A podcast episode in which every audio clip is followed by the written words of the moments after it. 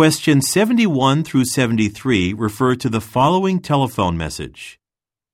Hello, this call is for Barb Tillman. I'm calling about your presentation at the Dubai Wind Energy Symposium next month. We're delighted that you have agreed to speak at the event and thanks for returning the presenter information form. Now, on the form you requested some audio-visual equipment, but you didn't specify the types of equipment you'll need. We'll have to reserve those items in advance from the conference site.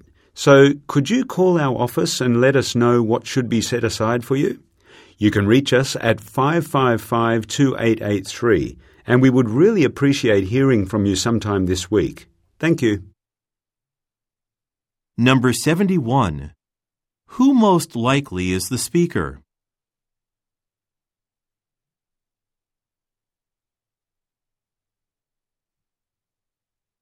Number 72. Why is the speaker calling Barb Tillman?